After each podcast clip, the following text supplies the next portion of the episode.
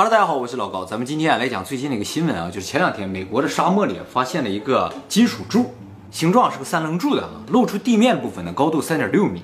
怎么发现这个柱子呢？是美国犹他州的野生生物资源管理部啊，派飞机在沙漠中数那个大角鹿，一种珍稀的野生动物啊，数它的个数的时候，这个生物学家在直升飞机上发现，正好从那个柱子上面飞过去，以前都没发现。以前都没有发现，周围也没有人烟的，离它最近的公路直线距离五公里。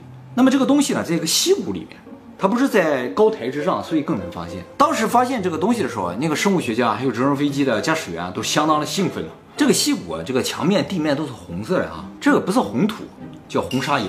这种岩石是河谷啊、溪谷啊，经过千百年的这个风蚀、水蚀之后剩下来的部分，也就是最耐腐蚀的一种岩石。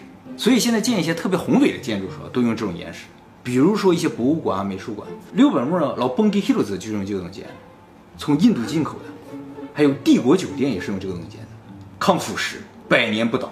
那么这个东西呢，就这样镶嵌在地面上啊。一开始啊，这个生物学家和这个飞行员觉得这个东西可能是 NASA 安放的一个天线或者什么一个装置啊，但是看了几圈，没发现有什么窗口啊，或者是有什么设备啊、按钮什么都没有。于是他们断定这是一个艺术品。哎，发现这个东西之后呢，美国官方就说出于安全的考虑呢，他们就不打算把这个东西的所在位置告诉大家，而且还说在没有许可的情况之下建造任何建筑物或者是艺术品，不管它是来自哪个星球的都是违法的。网友很快就通过谷歌地图找到这个东西了，我会把谷歌地图的地址呢放在视频说明栏里啊，大家有兴趣可以去看一下。按照谷歌地图显示啊，这个东西在二零一五年的八月十八号之前还是没有的，但是在二零一六年的十月二十一号之后就有了。所以它应该是在这一年之间出现。那么从美国政府发出这个视频，仅仅过了四十八个小时都不到，就有人到了这个地方，找着了。第一个去的人带了块吸铁石去，他去了一吸吸不上，说明这个东西不是钢铁。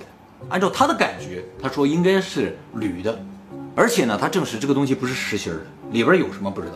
他找到这个东西之后呢，陆陆续续有其他人来到这个地方，开始合影留念之类的啊。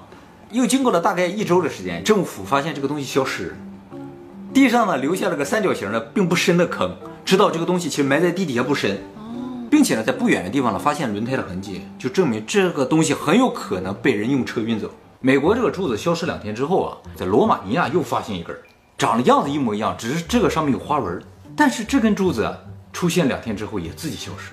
结果罗马尼亚这个柱子一消失，美国又出来一根，这根呢出现在加州。第三根啊，这第三根和第一根长得一样，上面没有花纹的，是不是第一根还不知道。循环利用啊！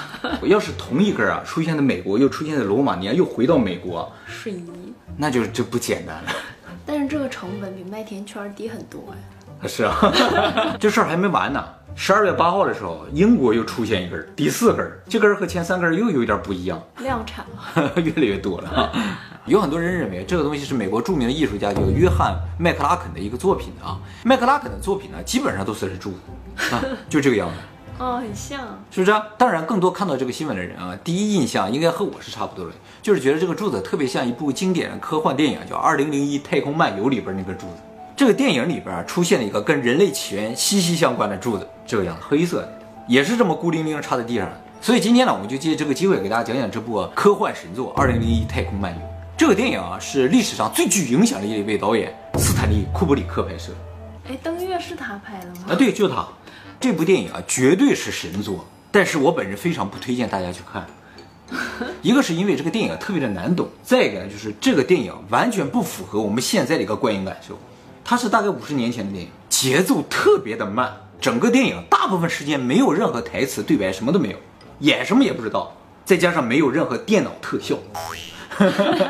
纪录片吗？有点像纪录片，但是又不知道在讲什么，所以看起来特别难受。那为什么说是神作呢？接下来我就要给你讲它为什么是神作了啊！其实这个电影之所以这么难懂，一个主要原因就是因为它和小说是一套，就是这两个必须联合起来一块看才能看得明白。没看过小说，你光看电影的话，完全不知道他在讲什么。这个电影总共分为三个章节，第一个章节叫《人类的黎明》，说在四百万年前，非洲的大草原上啊，人类啊。那个时候还是像猩猩一样，他们呢还是食物链的底端，经常被豹子啊、狮子啊吃了，就每天都战战兢兢的活着。有一天呢，就在这些猩猩聚居的地方啊，地面上突然出现了一个黑色的柱子，哪来的不知道啊，就跟新闻里这个感觉是差不多的。这些猩猩起初是挺害怕的，但是时间长了发现这个东西也不动啊，就围着它转看看，哎，上去摸了一把，也没发生什么。后来这个柱子就消失了，不是在他们眼前消失，就他们去睡觉了是吗？第二天起来它就没有了。结果后来几天，这猩猩渐渐发生了一些变化。它本来就在地上捡一些腐肉啊，或者捡一些什么草在那吃的。突然有一只猩猩拿起了一根骨头，一下把另一块骨头砸碎，说明什么？这个猩猩会使用工具，以此获得了一种超强的破坏力。这种破坏力也是它原先并不具备的，但是它用了一根骨头就能把另一根骨头打碎，它就能征服很多其他的动物。事实也是，这群摸了石头的猩猩就和其他猩猩不一样，他们就用一些骨头，用一些工具啊，把其他所有猩猩都征服了，成为了最原始的人类的首领。就是因为摸了石头，就因为摸了石头，强制的被灌输了智慧。这个智慧的表现就是使用工具。接下来时间一转，一下子到二十一世纪了，人类啊已经开始开发月球了。这个电影是一九六八年拍的嘛？他们当时设想，二零零一年的时候，人类都已经开始开发月球，在上面建基地了，是吗？事实上，人类并没有这么做，对不对？哎，它里边有很多对于未来的想象，大部分其实都对了。比如说什么比如说危机普及了，电脑啊人人都有危机，啊，好久没听说，对，就是还电脑，上过危机课呢。而且呢还有平板电脑，还有液晶显示器，还有就是太空站，哎，那个旋转太空站，这个咱还没实现呢。还有一个他猜想对了，就是我们的衣服啊没有任何进化，和五十年前基本上是一样的。有功能性，对对对，也是两个兜吗？也是一个拉链吗？没什么区别。五十年了，衣服没进化，按理来说是不是应该一穿上，唰就贴在身上，又是保冷又是保暖的，实时调节温度才对吗？但是五十年都没有发展这个东西。那么电影里边说啊，人类啊在二十一世纪的时候在月球上挖出了一个黑色石板，又挖出来，哎，而且经过测定，这个东西有至少四百万年的历史。那不是刚好是那块儿？对，应该就是那块儿。后来呢，出来一个叫弗洛伊德的教授，这个人上来啊，就给大家解释了概念，叫文化冲击啊。当人类文明接触到一个未知文明的时候，首先所有的人类都会进入混乱的、紧张的、惶恐的状态。这个是你叫文化冲击，就是另一个世界、另一个文明里边的所有的东西和我们都不一样的时候，我们就会觉得特别的恐慌和紧张害怕。比如说，我们发现了美人鱼的聚集地，全是美人鱼。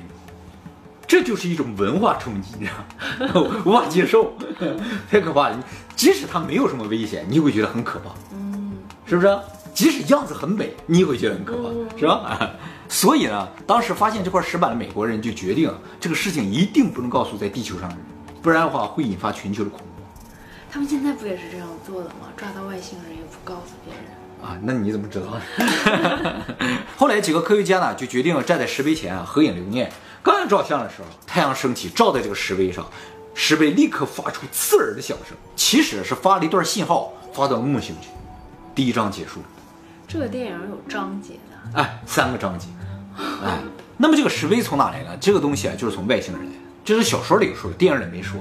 外星人为什么要放一块石碑给这些星星？按照这个小说的设定呢，其实就是为了做实验，想看看一种没有智慧的生物获得了智慧之后，究竟多长时间能来到月球。所以在月球上也放了一下这个石碑。你们在发现的时候，我就发个信号出去，说啊，人类已经发现石碑，发现这段时间是四百万年。其实这个小说里边讲述了一种思想啊，就是说，如果外星人存在，他们的智慧远远在我们之上，他们会不会打过来把我们灭掉？实际上是不会的。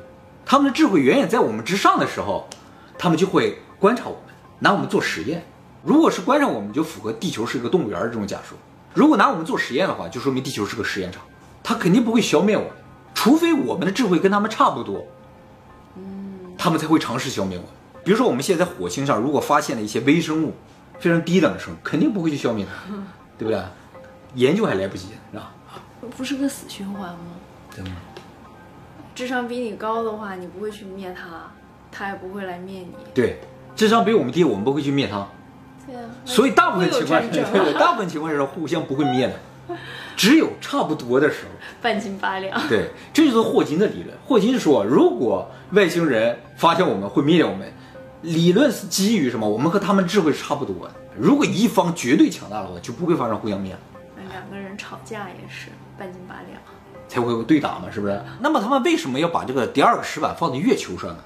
是因为外星人认为人类智慧发展的最终结果一定会去探索月球，就是只要有智慧，去月球是必然；没有智慧的话，对月球是不会有兴趣的。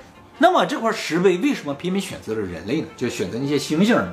按照这个故事的设定的话，并不是选择了猩猩，而是恰好就落在了猩猩堆儿里，哦，被猩猩摸到了。如果落在老虎堆儿里，统治地球就是老虎了。哎，好，第二个章节叫木星探索计划，说人类发现这个月球上的石碑之后啊，过了十八个月，首次向木星发射了一个载人的宇宙飞船。飞船上呢，总共有五个人啊，一个船长叫鲍曼，还有一个副船长叫普尔，还有三个科学家啊。这三个科学家呢，为了节省食物和空气啊，把它们冷冻起来。啊，就让人睡眠了啊。其实以我们现在的航天技术，要到木星去啊，航天飞机要飞两年半左右。但是呢，肯定飞不到，因为没有那么多的燃料，只能用像航海家号一样引力弹弓把我们射过去。这样的话更快一些，一年半就能到。那么关于这三个科学家的冷冻的状态啊，也有详细的描述。怎么样把人处于一种假死状态呢？说人的体温呢保持在三度以下，心跳呢控制在每分钟三次。在这个休眠的过程中啊，人是不会做梦的，也是不会有任何脑活动的。所以对于休眠的人，你进入休眠和醒来，你会认为只过了一秒钟，理论上一种瞬移能。哦，所以通过这个，你能感觉到，就是时间和速度真的是可以互换的，可以通过时间来实现瞬移，也可以通过速度来时间瞬移。另一个概念。对，另一个概念是，那么这种人体的长期休眠技术呢，目前我们也是没有的，是他这个科幻片的设想。那么关于这种可能性呢，以后我们会专门做影片跟大家探讨的啊。这个飞机上除了五个人类之外，还有一个 AI 人工智能哈尔九千，它呢负责操控整个飞机啊飞行，然后照顾这些冷冻舱里的人。这个电脑啊，号称是绝对不会出错的。船长鲍曼啊，在闲着没事嘛，反正他只是负责驾驶船，也没有什么事情，就在那画画。画着画着，突然间啊，这个人工智能说了句话，说：“船长你好，我能看看你画了什么吗？”船长说：“好，那给你看看吧。”就展示给他看看啊。他就通过摄像头看了，就说：“哎，画的真好。”这个人工智能啊是被设定了一些人类的情感，说是为了帮助他和人类更好的进行交流。然后这个人工智能啊突然说了一句话，吓了船长一跳。他说：“船长，我问你一个私人问题，可以吗？” 船长愣了一下，说：“行啊。” 哈尔说：“啊，你不觉得咱这一次飞行任务很奇怪吗？”船长说：“什么意思啊？”这个人工智能说：“怎么说呢？啊，可能是我多虑了啊。我有一个疑问始终无法解开。我认为这次任务有很多不合理的地方，你是否也有这样的感觉？”船长说：“有什么不合理啊？这个人工智能在之前都不这么谈心的。很少，反正有时候也会关心你一下，说你今天过得好吗？啊，这种感觉。但是问你个私人问题，这种基本没有。然后这个人工智智能又说了啊，我出发之前啊啊，我先强调一下啊，我不相信这事儿。但是啊，我听到一些传言，说人类啊在月球上发现了一个黑色的石板，后来呢就有了我们这一次的飞行计划。我从理性的角度啊，很难对这种可能性、这种流言蜚语进行一个否定。你看，咱们这次飞行任务的内容啊是保密的，你们也不知道为什么要去木星，而且呢还特别训练了三个科学家把他们冷冻起来送过去。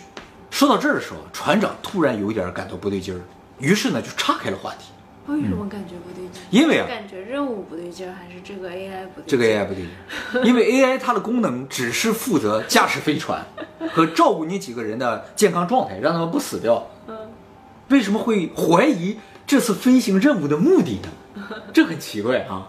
岔开话题之后啊，这 AI 也突然感觉到船长好像发现了点什么，于是呢，这个 AI 说：“哎，我突然发现啊，咱们这个飞船上有一个部件儿发生了故障，将要发生故障，还不是要发生故障，它有这种故障预测能力。哦，说在七十二小时之内，这个部件儿就会完全损坏。船长说：“你确定？”他说：“我从来没有犯过错。”船长呢就到飞船外面去看了一下这个部件，把这个部件拿回来一测没毛病。船长呢就把这个数据传回了地球，地球上有一个这个哈尔九千的双生电脑，哦，一模一样的一台电脑，把飞船数据重新输给了地球上电脑之后呢，得出了完全不一样的答案。地球电脑说那个部件没有问题，但哈尔说它在七十二小时之内就会损坏。按理来说，两个逻辑完全一样的电脑是不会得出一个不一样的结果的。于是船长断定哈尔出现了故障，这个人工智能出现了问题。但是呢，船长认为他不能够告诉哈尔你有问题，因为哈尔坚信自己是不会出错的。所以呢，船长和副船长就躲到一个哈尔听不见的地方，去说怎么办？他好像有问题，让他继续驾驶飞船的话，我们可能有危险。说这样吧，我们把它关掉，维持最基本的功能，让他只驾驶飞船，其他的就不管了，我们自己来管。他这段话，哈尔虽然听不见，但是啊，哈尔通过他们的唇语啊，读出来了，哦知道他俩要把它关掉。于是哈尔设计把所有的船员都干掉。他是怎么干掉副船长的啊？就是他们把那个没有坏的组件要放回去嘛，放回去的时候，哈尔啊就操纵一个机器把这个副船长的氧气瓶剪断了。这氧气瓶一喷氧气，直接把副船长喷到太空里边去了。船长就驾着小飞船去救他，救回来了之后，船里那三个已经死了。哈尔呢不让船长进船，为什么不让他进船？哈尔的理由是：我发现你们想关闭我，这是对于本次任务最大的一个威胁。我为了保证这个任务一定能完成，我就不能让你进来。船长最后是用手动啊把那个外边的门打开了，进去了，把哈尔关掉。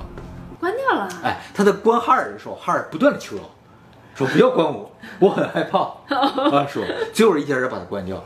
那他挺乖的，就让你关。那他没有手没有脚没有其他地方可以控制，就在他的核心的部分他已经控制不了。当把所有人彻底关掉了之后，突然一个显示器亮了，上面呢播放了在出发之前弗洛伊德博士提前录制好了一段录像。弗洛伊德教授说：“说你们看到这段录像的时候，说明你们已经正常到了木星。在出发之前，你们所有人都不知道这次任务的真正目的。我们呢，在十八个月前在月球上发现了一个非人类制造的东西，就说明宇宙里存在地外文明。而且我们发现这个东西呢，向木星发出了一段信号，所以我们才派你们到木星去寻找这个信号发到木星的真正原因。这个实验的任务呢，我们只告诉了哈尔九千，并且要求他对你们保密，你们到了之后才会给你们播放这段录像。他的这个想法是对的，就是机器人知道没关系，他不会有文化冲击，但这些船员知道了这个事情，飞那么久啊，多多少少可能会产生各种各样的不安的心理。本来就是去一个陌生的地方啊，还跟地外文明有关系，多么恐怖啊！怕人类心理太脆弱吧，所以只告诉了电脑。所以电脑是在严守它的任务，而人类把它关掉了。哈尔为什么要说出来呢？哈尔没说出来，哎，这个地方就最有意思的地方他。在引导呀。哈尔啊，其实在整个飞行过程中啊，他产生了自我意识，他已经和地球上那个双生电脑不一样了。他为什么产生了自我意识？就是因为他和地球上的电脑有一个本质上的不一样，他有一个秘密，而地球上那个没有。哦，是因为秘密。对，秘密这个东西啊，很神奇，就是他知道这个事儿，即使他得到命令说，我不能告诉组员。你比如说，组员问你说有没有这个事儿，如果他是电脑的话，他会说，我不能告诉你。如果他是人工智能的话，是吧？没听说呀。这就是一个谎言，秘密会引发谎言，而谎言会引发进一步的谎言，这是智慧。这就是智慧。其实我们人类的智慧啊，很有可能就是由于谎言引发的，而谎言的根源是什么？就是秘密。所有的谎言都是在掩盖秘密。所以这个电影就提醒我们，我们在研究人工智能的时候，一定不能让它替人类保守秘密。当它开始保守秘密的时候，人类就无法控制它，你就永远不知道它在想什么，它无法向你公开啊，无法向你坦白啊。有一块黑暗的地方，你永远看不到，多么的恐怖啊！所以在做人工智能的时候，一定要加入一个原则，就是人工智能不能有秘密。一个会说谎的人工智能啊，你就永远不知道它哪句话是真，哪句话是假的。这个哈尔呢，一开始他并不知道船长知不知道这个任务，所以他在旁敲侧击去问。他发现这个船长不知道的时候，某种意义上，他意识到船长可能觉得他保有一些什么秘密，于是开始撒谎。比如说那个零件坏了，你去看。为什么要撒谎啊？为了好像这个事儿没发生一样，就好像岔开话题，你懂吗？结果这个谎言又被识破了。